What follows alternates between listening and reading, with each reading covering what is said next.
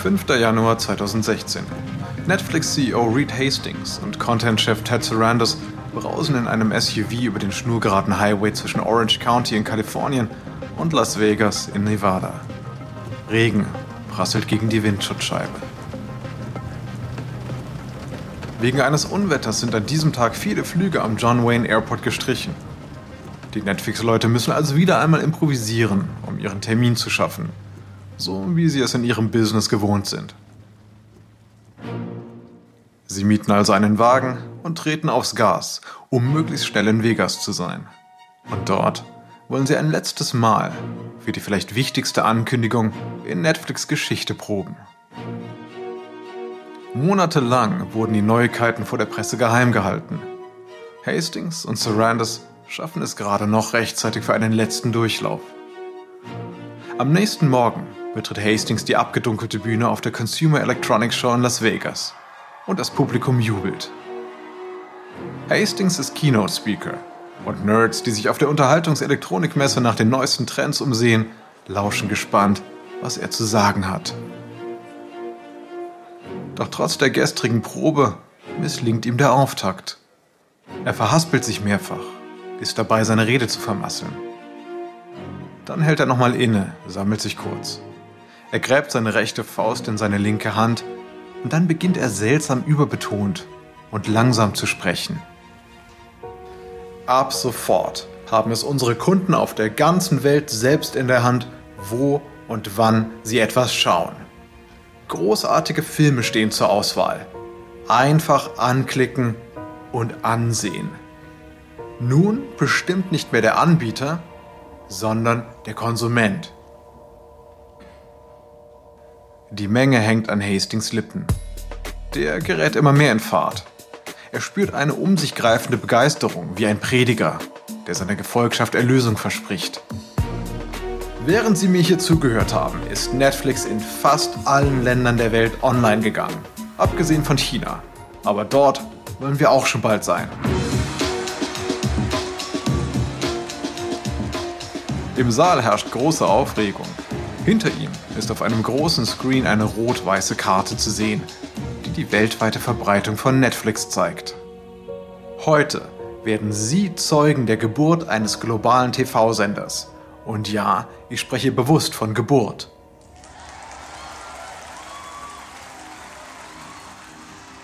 Von einem Moment auf den anderen startet Netflix in 130 Ländern. Von nun an ist Netflix mehr als nur ein Streaming-Dienstleister. Es ist die Speerspitze einer Bewegung, bei der die Konsumentinnen und Konsumenten selbst entscheiden, was sie sehen wollen, wann und wie sie es sehen wollen. Die Zukunftsvision, die Hastings und Randolph zwei Jahrzehnte zuvor entwickelt haben, ist Realität geworden. Die uneingeschränkte Macht des Kabelfernsehens ist gebrochen. Und die Jagd nach Streaming-Kunden wird aufwendiger und aggressiver.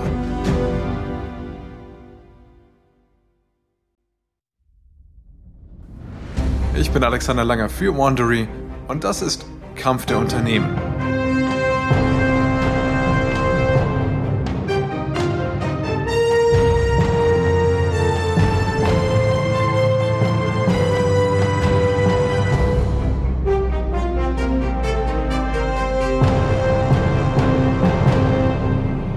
Manche erinnern sich natürlich noch daran, wie das in den 90er Jahren ablief. Wer Lust auf einen bestimmten Film hatte, musste erstmal zur nächsten Videothek fahren. Mit einer VHS-Kassette oder DVD stellte man sich dann an der Kasse an. Und mit etwas Glück konnte man tatsächlich den gewünschten Film mitnehmen. Sonst musste man sich mit der zweiten oder gar der dritten Wahl begnügen. Oft war die Leihgebühr dann nur eine Art Anzahlung, denn nicht selten wurden wegen verspäteter Rückgaben heftige Aufschläge fällig. Nun, inzwischen konsumieren wir Filme ganz anders. In den letzten beiden Episoden unserer Serie Aufstieg der Streaming-Giganten werfen wir deswegen einen Blick auf unsere heutige komplizierte Medienlandschaft und wir schauen, wohin die Reise gehen könnte. Dies ist Episode 7 Machtwechsel. Der Legende nach kam Reed Hastings die Idee zu Netflix in einer Blockbuster-Filiale als er eine VHS-Kassette des Spielfilms Apollo 13 zurückgab und 40 Dollar Überziehungsgebühr zahlen musste. Hastings dachte, es muss doch besser und einfacher gehen, Filmfans zu versorgen. Also gründete er 1997 einen DVD-Verleih per Postversand und zehn Jahre später begann er mit dem Online-Streaming.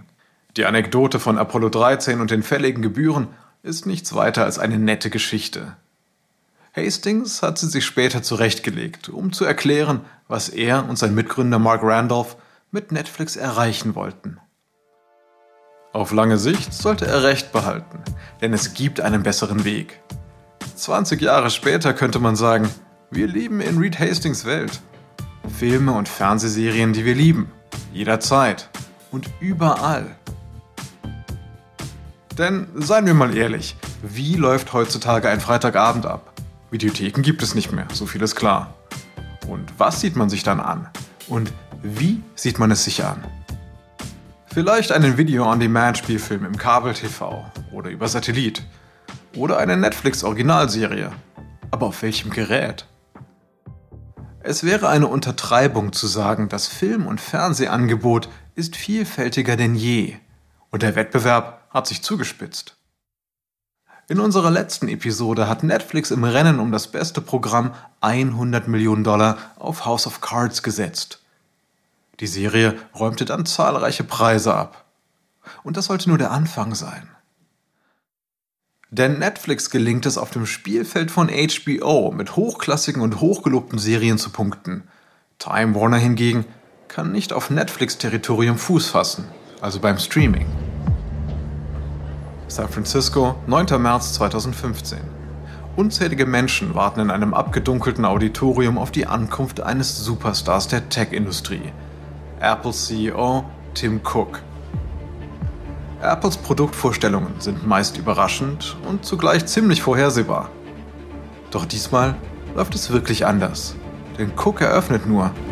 Er ist nicht der Hauptredner.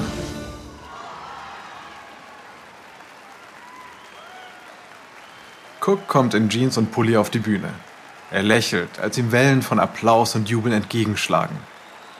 Leichtfüßig läuft er auf der Bühne hin und her. Die riesige Videowand hinter ihm zeigt ein Dutzend Logos von Programmanbietern, darunter Disney, ESPN, Showtime, AE und Fox. Es gibt viele großartige Sender auf Apple TV. Heute Morgen möchte ich über eine davon sprechen, und das ist HBO. Das Publikum ist in freudiger Erwartung. Wir lieben HBO. HBO wurde Teil unserer Kultur und hat unsere Kultur mitgeprägt. Hinter ihm erscheinen großformatige Fotos von The Sopranos, Six in the City und Game of Thrones. Heute ist der CEO von HBO, Richard Plepler, bei uns mit aufregenden Neuigkeiten. Richard. Abgang Cook.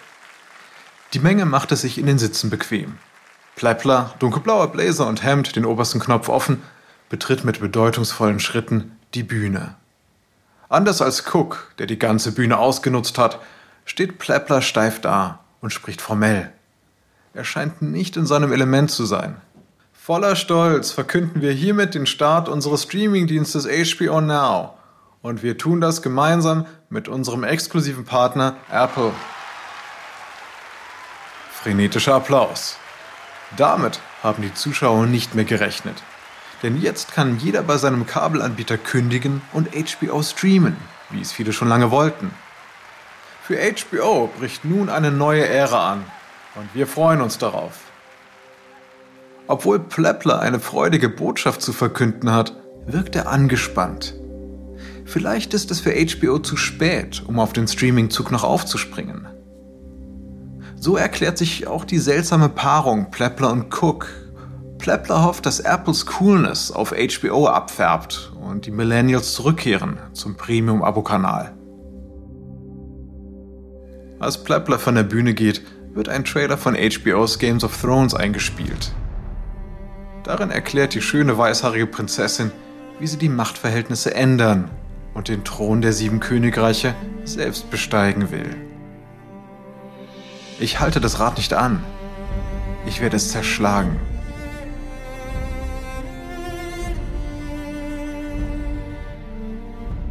Mit seinem eigenständigen Streamingdienst stößt HBO seine Verbündeten der Kabel-TV-Industrie vor den Kopf. Nicht ohne Grund wurde der Start von HBO Now so lange hinausgezögert. Den Kabelanbietern, die HBO an den Kunden bringen und 4 Milliarden Dollar Abogebühren eintreiben, gefällt nicht, dass Zuschauer ausschließlich für HBO zahlen könnten. Tom Rutledge, der CEO des Kabelnetzbetreibers Charter Communications, hält deswegen wenig von HBOs Vorstoß. Alle, die ihren Content auf Streaming-Plattformen anbieten, aber weiter als Kabelangebot existieren wollen, die lügen sich doch selbst in die eigene Tasche. Das ist ein Angriff von Rutledge. Denn als Abonnent beim Kabelanbieter wählt man seine Lieblingssender nicht selbst aus. Man zahlt stattdessen für hunderte von Sendern, auch wenn man am Ende dann nur drei oder vier Programme schaut. Das sind sogenannte Pay-TV-Pakete. Solche Abo-Pakete haben die Kosten für den Verbraucher jahrzehntelang in die Höhe getrieben. Nimmt man also nun die beliebtesten Kanäle heraus und die Leute können dafür einzeln bezahlen, dann schnürt man das ganze Paket auf. HBO ist der erste große Abokanal, der aus der Reihe tanzt. Bei den Kabelanbietern schrillen deswegen die Alarmglocken. Denn nicht nur die jüngeren Generationen begrüßen HBO Now. HBOs eigener Late-Night-Host John Oliver bringt es so auf den Punkt. HBO Now hat alles zu bieten, was man an HBO schätzt. Sport, Comedy-Specials und nackte Haut. Das Erfolgstrio des Senders. Eigentlich, eigentlich ist es wie HBO Go. Nur braucht man dafür nicht mehr das Passwort seiner Eltern. Haha. HBO macht gute Miene dazu. Früher hatte ein Fan namens John Caputo die Kampagne Take My Money HBO für einen HBO-Stream gestartet. Und HBO reagiert nun mit einer spielerischen Promo, in dem dieser Caputo Besuch von ein paar Gangstern aus The Sopranos bekommt. Hat dieser Kinskopf hier gesagt, HBO Take My Money? Huh? Große Klappe, huh? Ja, wir kümmern uns drum, Take My Money. Also her mit der Brieftasche. Ist nicht viel drin. Und das da? Ja, für die U-Bahn. Lass ihn. Dich, dich behalte ich im Auge, Twitter-Mann. Auch andere Anbieter folgen dem Beispiel von HBO Now und lösen sich aus den Kabel-TV-Paketen. ESPN Plus, CBS All Access, Showtime Anywhere, all die bekommt man inzwischen alle im Einzelabo. Und obwohl HBO Now auch neue Kunden zu HBO bringt, ist längst nicht gewiss, wie es mit dem Unternehmen weitergehen wird.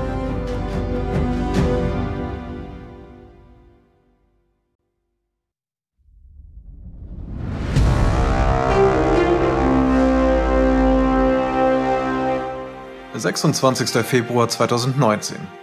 Der Telekom-Riese AT&T hat vor Gericht eine politisch aufgeladene Auseinandersetzung mit der US-Regierung gewonnen.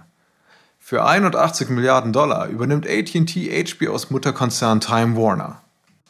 Das Justizministerium war mit einer Kartellrechtsklage gegen die Fusion vorgegangen. Aber 15 Monate später segnet ein Berufungsgericht den Megadeal ab. Die Übernahme macht AT&T zum stolzen Besitzer von allem, was zu Time Warner gehört – inklusive Warner Brothers Filmstudio, eine Reihe von Kabelnetzbetreibern wie TNT und TBS und dann ist da natürlich noch HBO, das als Kronjuwel des Medienunternehmens gilt. Ein paar Monate vor Abschluss der Fusion besuchte John Stanky die HBO-Zentrale, um mit den Mitarbeitern zu sprechen. Stanky ist Ingenieur und durch und durch und durch AT&T-Mann. Er soll das neu geschaffene Unternehmen Warner Media leiten er wird Boss von Richard Plepler, der seit 27 Jahren bei HBO arbeitet und seit Jahren an der Spitze steht. Unter Pleplers Führung hat HBO seinen Ruf gefestigt, die besten Serien mit Top-Talent zu liefern. Dabei wird nicht gekleckert, sondern geklotzt. Einzelne Episoden der HBO-Serien kosten so viel wie ein ganzer Film. Auch bei der Werbung spart man nicht. HBO räumt nicht nur regelmäßige Emmys und Golden Globes ab, sondern schmeißt auch die angesagtesten Aftershow-Partys in Hollywood. Der neue Besitzer ATT gilt hingegen als notorischer Sparfuchs. Wie kann das funktionieren? Die Mitarbeiterversammlung findet im HBO Theater in New York statt. Stanky sitzt Plepler gegenüber. Plepler und die gesamte Belegschaft lauschen aufmerksam Stankys Ausführungen, wie er als neuer Chef HBO sieht und wohin die Reise gehen soll. Also, wenn ich mir überlege, was diese Marke ausmacht und wo ich sie in Zukunft sehe, dann denke ich, es braucht mehr Tiefgang und das Geschäft muss angekurbelt werden. HBO sollte sich breiter aufstellen. Was er eigentlich sagen will, HBO muss sein Angebot erweitern und, und mehr wie Netflix werden. Plepler versucht Stanky darauf festzunageln, dass AT&T dafür auch die finanziellen Mittel bereitstellt. Aber Stanky will keine Zusagen machen. Dann ringt er sich doch dazu durch. Ich denke, es sind mehr Investitionen nötig. Oh, Applaus für diese klare Aussage. Ja? Applaus bitte. Gut, aber am Ende geht es ja auch darum, Geld zu verdienen, oder? Plepler blockt ab. Aber das machen wir doch. Ja, ja, aber nicht genug. Gut, gut, belassen wir es mal dabei. Dann bereitet Stanky die HBO-Belegschaft auf einen schwierigen Umbau vor. Meine Frau kann diese Metapher zwar nicht ausstehen, doch es ist wie bei einer Geburt. Man blickt stolz darauf zurück, aber mittendrin fühlte sich alles andere als gut an. Plepler rutscht unruhig auf seinem Sitz hin und her. Was soll das bedeuten? Dann, nur zwei Tage nach Vollzug der Megafusion im Juni, wird den HBO-Leuten klar, was Stanky gemeint hat. Denn ihr langjähriger Chef Richard Plepler muss gehen. Das wirft noch mehr Fragen auf, was der sparsame Telefonriese mit HBO wirklich vorhat. Und ausgerechnet in dieser Umbruchphase läuft HBOs Erfolgsserie Game of Thrones aus. Am 19. Mai 2019 wird das Finale der achten und letzten Staffel ausgestrahlt. Die Serie war mehr als nur ein Crossover-Hit. Sie hat HBO unzählige neue Abonnenten beschert. 2011 lief sie an und war entscheidend für den schnellen Erfolg von HBO Now. Gerade bei den jüngeren, technikaffinen Zuschauern, die die Saga auf ihren Laptops oder Smartphones verfolgten, konnte die Serie punkten. Und nun ist es vorbei mit Jon Snow, Daenerys und ganz Westeros. Und die Chefs fragen sich, bringt nun für HBO der Winter an? Eigentlich ist das nichts Neues für das Unternehmen. Denn ähnliche Diskussionen wurden geführt, als das Ende von The Sopranos oder Sex in the City kam. Doch der Abo-Kanal schaffte es immer wieder, seine Kunden bei der Stange zu halten oder gleich neue hinzuzugewinnen. Etwa mit Serien wie The Wire, True Blood und ja, Game of Thrones.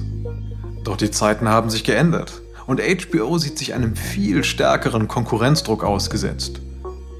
Und das hat sehr viel mit der Umtriebigkeit von Netflix zu tun. So wie Daenerys mit ihrem Drachen die Meerenge durchquert hat, um den eisernen Thron zu erobern, bläst Netflix mit Eigenproduktionen zum Angriff auf Hollywood. Reed Hastings Vorhaben, Netflix als Streamingdienst mit selbstproduziertem Programminhalt zu etablieren, begann mit House of Cards. Und dann sollte eine Flut von Netflix Originals folgen.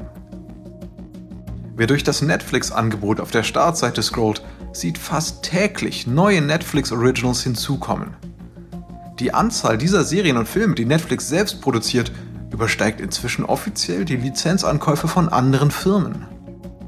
Es wird auf Teufel komm raus in allen Genres und Sprachen produziert.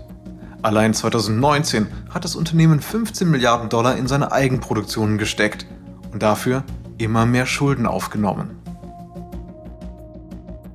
Bei den Emmy Awards konnte Netflix HBO inzwischen bei der Anzahl der Nominierungen übertrumpfen. Vor wenigen Jahren wäre das kaum vorstellbar gewesen. Netflix gewährt den Kreativen viel Freiraum damit hat sich HBO lange Zeit gerühmt. Als Jeff Daniels seinen Emmy für die beste Nebenrolle im Netflix-Western Godless entgegennimmt, würdigt er das. Danke Netflix. Danke, dass ihr Künstler Künstler sein lasst. Hastings und Sarandos mischen nicht mehr nur im TV-Geschäft mit. Sie haben eine Filmproduktionsmaschinerie in Gang gesetzt, die den Hollywood-Studios Konkurrenz macht.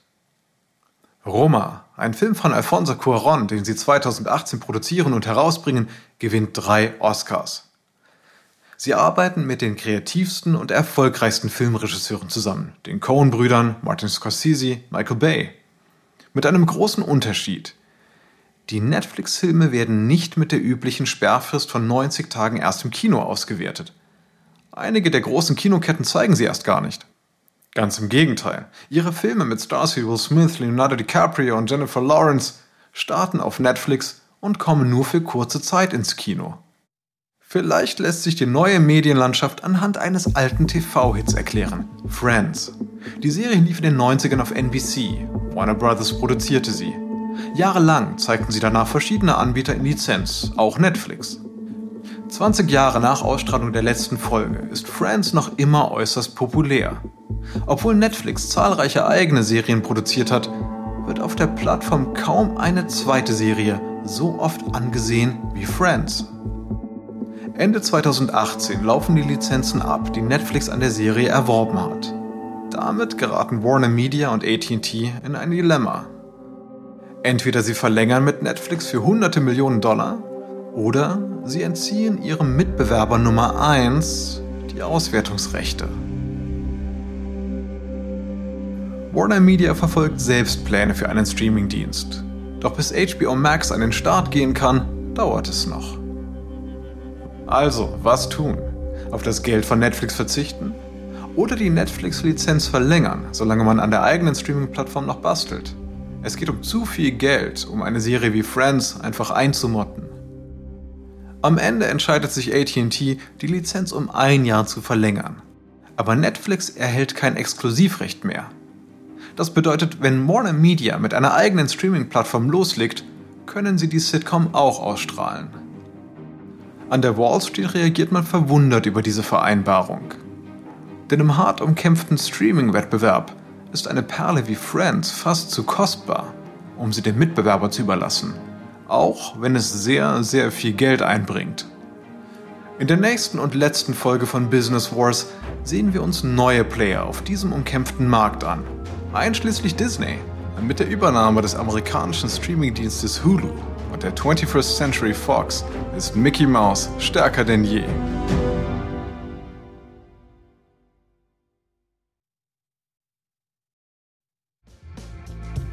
Ich hoffe, Ihnen hat diese Folge von Business Wars gefallen. Ein kurzer Hinweis zu den Dialogen, die Sie soeben gehört haben. Wir wissen natürlich nicht genau, was gesprochen wurde. Doch die Dialoge basieren nach bestem Wissen auf unseren Recherchen.